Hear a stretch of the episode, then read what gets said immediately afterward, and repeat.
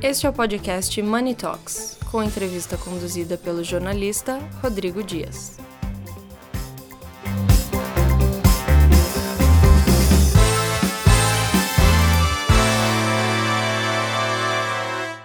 Bom, e na sétima galeria de notáveis de Money Report, eu converso com o Renato Franklin, CEO da Movida. Renato, seja bem-vindo e, primeiramente, eu queria perguntar para você o que faz a Movida ser diferente de todas as outras. Muito obrigado, Rodrigo. Obrigado ao Money Report pela oportunidade de estar aqui.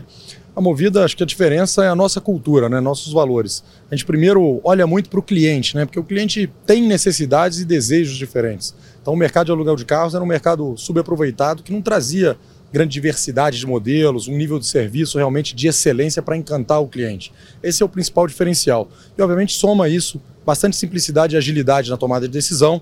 Você vê aí nos últimos dois anos depois de uma pandemia, a agilidade de vender carro rápido, de voltar a comprar carro rápido, de entender que o cliente mudou o hábito e quer um carro melhor, quer um SUV. Isso volta depois, e agora com mobilidade já voltando, mobilidade corporativa, então tem mais carro popular. E se adaptar a esses cenários, lançando produtos com frequência para atender a necessidade que está aparecendo, tem trazido aí vários ganhos de crescimento de mercado, trazendo mais de um milhão de clientes nos últimos 12 meses e deixando aí um resultado bom. O carro por assinatura é uma tendência? Carro por assinatura é um mercado muito importante, uma tendência grande. É um mercado que lá fora né, já é bastante maduro através do leasing. Estados Unidos e Europa têm um leasing com penetração acima de 50%. E aqui no Brasil veio para ser um leasing melhorado. Né? Então, mais comodidade para o cliente, mais nível de serviço e ainda com ganho financeiro. Então, um mercado com potencial de crescimento muito grande e que nesse cenário macroeconômico mais desafiador, com juros altos, dificuldade de crédito, as pessoas fazem mais conta e acabam refletindo e fazendo, considerando que o aluguel é a melhor alternativa do ponto de vista financeiro e ainda ganha comodidade. Então o mercado vai continuar crescendo bastante. E como que a Movida enxerga a inserção dos carros elétricos na frota nacional? Bacana. A Movida tem uma agenda ESG muito forte, né? Somos a única locadora do mundo de capital aberto certificada como empresa B. Temos hoje a maior frota de carro elétrico no Brasil, apesar de ainda ser um número muito pequeno. O que a gente tenta fazer é desmistificar o uso do carro elétrico, proporcionar as pessoas a conhecerem o carro elétrico.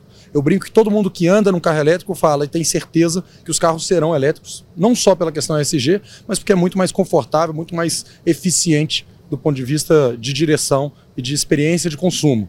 Então é um negócio que ainda vai demorar a crescer pelos gargalos de infraestrutura, mas que com certeza vai modificar a nossa indústria automotiva ao longo dos anos aí no mundo e no Brasil.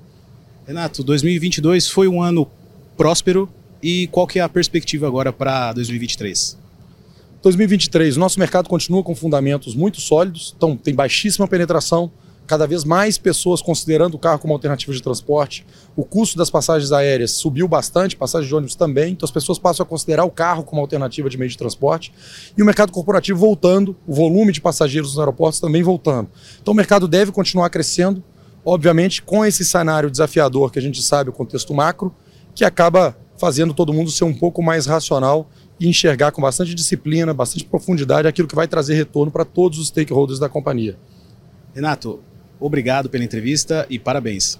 Muito obrigado, Rodrigo. Um prazer estar aqui com vocês.